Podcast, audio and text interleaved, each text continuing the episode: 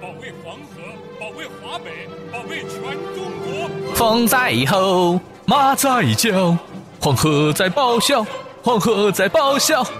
不是黄河啊，你笑个什么劲儿啊？别吵，我在听中中中中快乐时光，好吗？您现在正在收听的是青苹果音乐台，青苹果音乐台。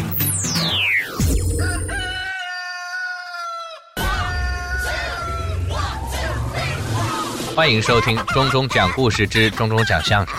最近啊，发现很多朋友发微信在和我抱怨，抱怨什么呢？他说，好男人多数是丑的，英俊的男人多数是坏的，又英俊又好的男人呢，多数是脚鸡的，又英俊又好又很正常的男人呢，多数已经有老婆了。不英俊但是好的没有钱，不英俊但是好的又有钱的男人，多数以为你爱他们是为了他们的钱。英俊的男人没有钱，要和你交朋友是为了你们的钱。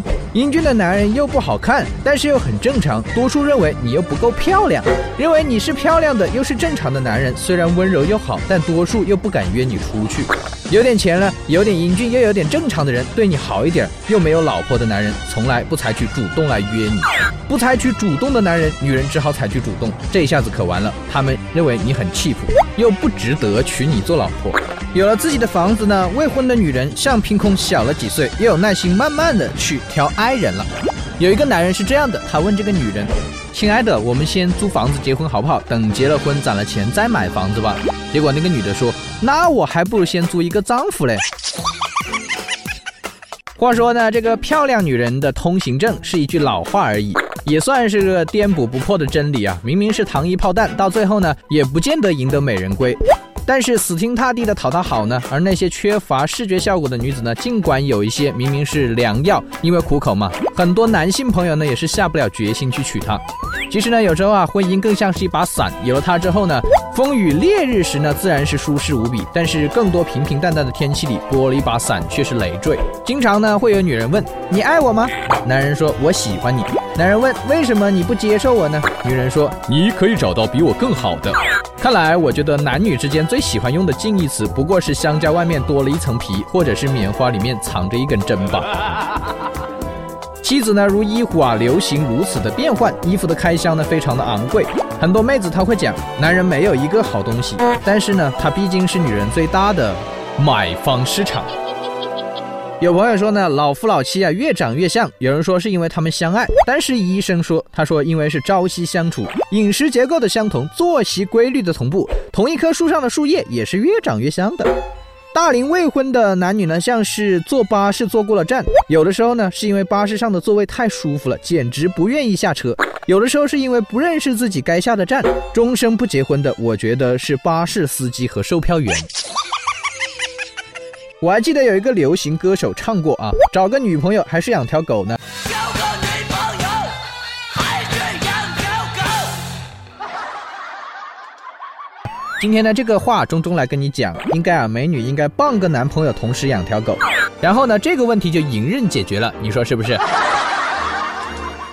有个女同事呢，她没有结婚呢，她经常感叹，为什么成熟的男人、好男人全部成了人家的老公，没有结婚的男人没有一个像样的嘞？结果我另外一个同事就说，妻子们培养好丈夫都是自产自销的，所以说呢，没有哪个男人啊是自学成才的。这个话我觉得你讲的不太对嘛，像我这样的不就是自学成才的吗？有一首经典的歌曲呢，叫做《我很丑，可是我很温柔》。于是乎呢，很多网友就改成了这个现代的版本，说我不完美，可是我很真实；我不漂亮，可是我很酷；我不富有，可是我很快乐；我不成功，可是我很自信；我不多情，可是我懂得珍惜。最后你都有这些，还是没有男女朋友，为什么呢？所以说呢，现在很多单身的朋友也不要担心，不要着急，因为还有大把的没有找到对象的人在排队呢。其实你也可以在这个时间段呢来收听中中中中的快乐时光，排解一下你心中的寂寞。没准呢，你参加这个微信互动啊，中中就会给你找一个漂亮的女朋友或者是帅气的男朋友哦。今天呢，在超市里面买东西，就看到一个男的走进一个非常漂亮的女的，说：“我老婆走丢了，我能跟你聊几分钟吗？”那个女的就非常的不明白啊，她说：“你老婆丢了，找我聊天有什么用啊？”那个男的就说：“我反正嘞找也找不到她，可是每次啊我和某个漂亮女的讲话，她就不知道从哪里冒出来了。”我相信你老婆是一个第六感非常强的生物。话说呢，这个老王夫妻啊，共同去欧洲旅游，参观一个古庙的时候呢，啊，老王在古堡前许了一个愿望，投了这个硬币，许了个愿啊。他老婆呢也是想许个愿，结果在丢硬币的时候不小心掉池子里面去了。这个老王就惊得目瞪口呆啊，他就说：“哇塞，真的是太灵验了哟，太灵了。”话说这个老王回到这个宾馆就挨了一顿揍啊，灵就灵呗，你乐到啥呀？结果回来之后呢，他老婆就开始收拾房间，忽然发现这个老王和一个陌生女子的合照，便问老王这是怎么回事儿？这个老王故作镇定地说：“这是五年前和这个前女友的合影，早就和他断绝关系了啊，没事的。”结果他老婆说了一句整个小区都听到的话：“难道我去年给你织的毛衣，五年前你就穿上了？”解释就是掩饰，掩饰就是错误的开始。老王，你跳到黄河也洗不清了。这个晚上呢，想做做锻炼啊，做做俯卧撑，于是乎就在那里一个、两个、三个的认真的做，发现小钟钟就在旁边认真的数。当时我这个数到第十个的时候，胳膊就开始打晃了啊！最近没有锻炼，小钟钟呢就在边上加油，他说：“加油，老爸，加油，老爸，老爸坚持住啊！你看你这就是在想想，你数着小金库的钱，越数越高兴啊！”结果我瞬间就做不下去了，我跟小钟钟说：“我说你嚷嚷啥呀？没发现你老妈在后面盯着看呢？怎么还数得下去啊？哎，真是亲生的。”我这个同事啊，说他老婆怀孕了。然后呢，就老爱问一些问题。最近啊，就问他，他说：“这个你是觉得生男孩好还是生女孩好呢？”就一直问，一直问啊。我同事就非常无奈，他就说：“生女孩好啊，生女孩呢全无烦恼啊，做女朋友的时候可以无理取闹，做老婆的时候可以很刁蛮。哎，做女人真好啊。”我说：“这也没说错啊。”然后他说：“是没说错啊，结果挨了一顿揍啊，不知道为什么呀。”最近有个警察朋友，他跟我讲，他发现有个人要投河自杀，上去就阻止。他说：“千万使不得，有什么困难，我们来想办法替你解决啊。”那个男子非常伤心的说：“没有用，一个人怎么逃也逃不掉命运的捉弄。”然后我那警察朋友就说：“你把你的事情说出来嘛，生命是有意义的，不能轻易的把这个生命给放弃呀。你说出来看看，我们帮帮你怎么办啊？”那个男人男子就悠悠的说：“其实呢，本来是个非常好的结局。”前两年呢，我这个老婆啊和我最好的朋友私奔了。我那警察朋友呢就安慰他，都已经过去这么久了，想你也不会计较嘛，原谅他们嘛，还会为什么要想不开自杀呢？那男的更加的这个愁眉苦脸，他说：“你说的没错，警察先生，问题是昨天这位好朋友打电话说他要把妻子还给我呀，请问你交的都是一些什么朋友啊？”这个老王和他老婆又吵起来了，一天。这个老王就摔门出去了。晚上呢，老王的老婆就拨通了老王的手机。老王没好气的说：“你好，这里是离就离服务热线，低头认错请按一，坚决离婚请按二，想打本人，本台服务台为你转接幺幺零。”老婆气的就把电话挂了。可是到了这个晚上嘞，这个老王想回家了，发现门被反锁了，就只能打他老婆电话。只听见他的老婆用假嗓子说：“您好，这里是谁怕谁服务热线，想回家请用搓衣板跪到天亮，想离婚请用膝盖跪钉板，若有不适，本服务台为您转接幺二零。”我说老王，你们俩这么会过日子，真是吵什么呀？我有一个朋友呢，他说为了给我收集这个笑话素材，于是乎呢，他就组织了公司啊一群人，每人一句话来讲一个笑话。对于你如此支持我的工作，首先在这里我还是非常的感谢你的。他说他收集到的信息如下啊，他说第一个同事讲了，如果白痴会飞的话，那我们的公司简直是个机场。刚一说完，他老板就出现在他身后了。然后他们所有的同事呢，用炙热的目光啊，目送这位同事进了老板的办公室。另外一个同事说了，所有男生。这个生来是平等的，除了结婚以外。结果所有的女同事呢，又用炙热的目光来目送他去厕所。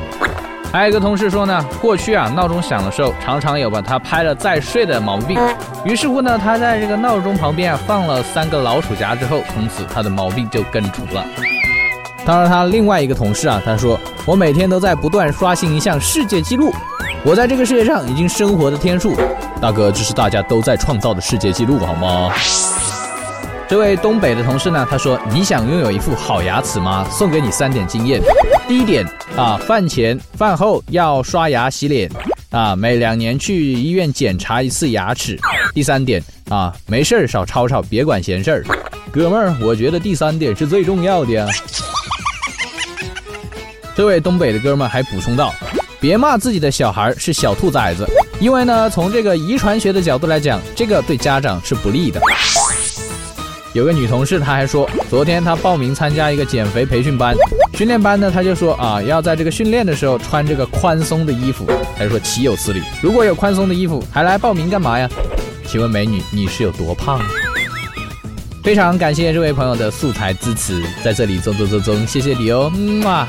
好了，今天的种种假相声呢，到这里就为你奉送到这里。我们下面继续来回到药不能停联播直播间。Can you feel it? 欢迎收听《药不能停》联播，本栏目由冲冲冲冲快乐时光独家冠名。以下内容属于个人观点，如有虚构，那就是虚构。我是指不定什么时候又冒出来的中中大神。那么在今天呢，继续和大家来看一看最近有意思的事情啊。话说大家看完春晚之后呢，觉得我们家康康呢本来是挺丑的，但是呢突然一下又转变了，为什么呢？因为台北市政府呢公布了 这个二零一六年台北灯节的主题福禄猴啊，高十四点二米，表面以泡膜作为材料啊，依照葫芦的造型起谐音，叫做福禄猴。猴子身上呢有金鱼啊，也是祝福大家长寿是吧？年年有余的意思。台湾的网友表示呢，对不起啊，我们真的不应该笑，呃，康康是一只非常丑的猴子。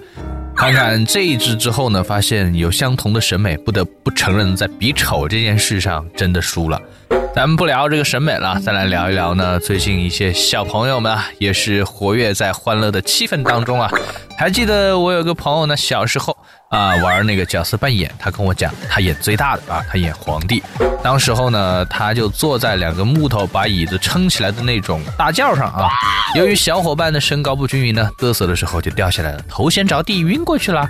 后来还是听他的妈告诉他的。当时呢，那个演太监的小伙伴呢，就跑到他老妈面前，先跪下磕一个头，然后尖着嗓子说：“启禀皇太后，皇上驾崩了，崩了！”不得不说啊，这个小孩子的乐趣还是非常的广泛的嘛。俗话说得好呢，这个欠债还钱天经地义是吧？但是偏偏有一些老板呢，不愿意支付这些拖欠的工资啊。有位男子呢，为了讨薪，就自制了催泪弹，在老板的办公室炸辣椒啊。前一段时间呢，警方也是接到了某公司员工的报警，称有一男子呢自带电磁炉，强行在他们办公室啊炒辣椒油，气味呛鼻呀、原来呢，这个男子正向他们老板讨工程款，但在细节方面呢没有谈妥，故用此方法呢逼其就范呢。最终经民警调解，双方达成口头协议。哎，要讨工程款，这么做已经很优雅了，既不低俗又不犯法。下次可以试一试烤榴莲呐、这个傲娇的抗议我给八十二分，剩下的用六六六的形式来给你嘛。这也让更多的讨薪人学会这个技能。不过这招呢也是有局限性的，要是搁在这个四川南或者重庆啊或者大湖南的话，这不算个事儿了。说回来，闹一闹才办事儿，这好像变成常态了。咱们就不能一早就把话说好吗？再说了，好好说话呢，也要从小就培养起啊。说到教育呢，有些家长就是奇思异想了，给学生报了一个野外生存的训练呢，主要是针对三到五年级的小学生。有项内容呢是孩子们围一圈儿跟着教练学杀鸡，教练抹脖子给鸡放血的时候，部分孩子觉得太残忍了。是传授生存技能呢，还是少儿不宜呢？家长们对此众说纷纭。说到杀鸡呢，是有点残忍，但是鸡也是食物链的一环嘛，杀鸡吃也是再平常不过的事情了。不过我觉得这个东西没有必要让孩子专门去学吧，这对于小朋友来说太残忍了。因为教会他你要用爱心和怜悯，而不是逼迫他们残忍。而且在尚未建立完全独立的人格之前，让孩子亲自动手杀鸡，万一杀出了快感的话，那就不好玩了。俗话说得好呢，我们出门在外啊，不管是在家里还是在外面啊，都要把自己的贵重物品给收好嘛。如果没有收好的话呢，就可能会出现财产丢失的情况。有一位朋友呢，就出现了这样的情况啊，他发现自己的银行卡被盗刷了七千元。为了调查真相呢，夫妻俩人到银行去查了流水，又报了警。然而，警方调查发现之后，取走这卡里的七千元正是她老公。最后一来二去呢，她只是说出了事情的缘由啊，因为丈夫失去钱给她的前妻和孩子了，怕被她知道呢，才闹了这么一出。就这样的智商还敢报警，在家里磨练一下演技吧，好歹自己来编个剧啊，能不演到底吗？干脆失忆算了。老婆问是不是给前妻了，你就说不记得结过婚了，这绝对能过关，好吗？最后呢，警察呢也没有因为报假警处罚二人。不过我猜想回家之后，他躲不过他妻子的处罚呀。兄弟保重啊！